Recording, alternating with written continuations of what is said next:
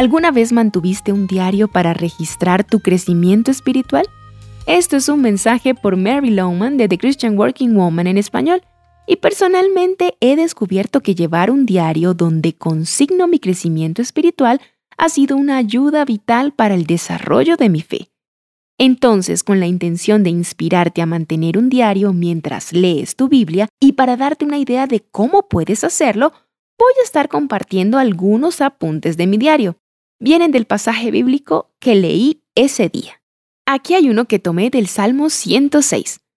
Menospreciaron esa bella tierra, no creyeron en la promesa de Dios, refunfuñaron en sus tiendas de campaña y no obedecieron al Señor. Estos versículos hablan de los hijos de Israel mientras hacían su travesía hacia la tierra prometida.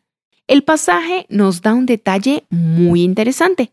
Refunfuñaron en sus tiendas. Los hijos de Israel pensaron que dentro de sus tiendas se podían quejar. En privado, ellos se creyeron con el derecho de quejarse en sus tiendas, donde nadie, sino sus familiares y amigos más cercanos, se darían cuenta.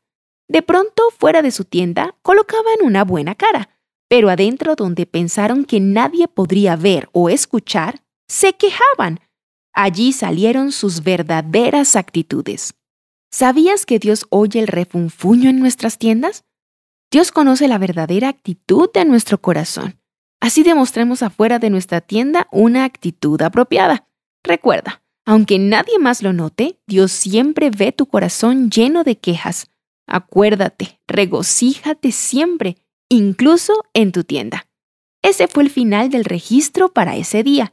Espero que puedas ver cómo Dios puede tomar un pasaje que al leerlo por primera vez pueda parecer insignificante, pero que a través del Espíritu Santo se convierte en una verdad que te enseña y cambia tu vida.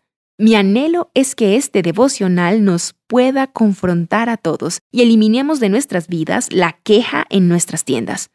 Solo porque alguien no oye tu queja, no significa que Dios no la escuche. Y créeme, a Él no le complace nuestra queja.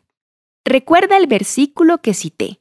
Menospreciaron esa bella tierra, no creyeron en la promesa de Dios, refunfuñaron en sus tiendas de campaña y no obedecieron al Señor.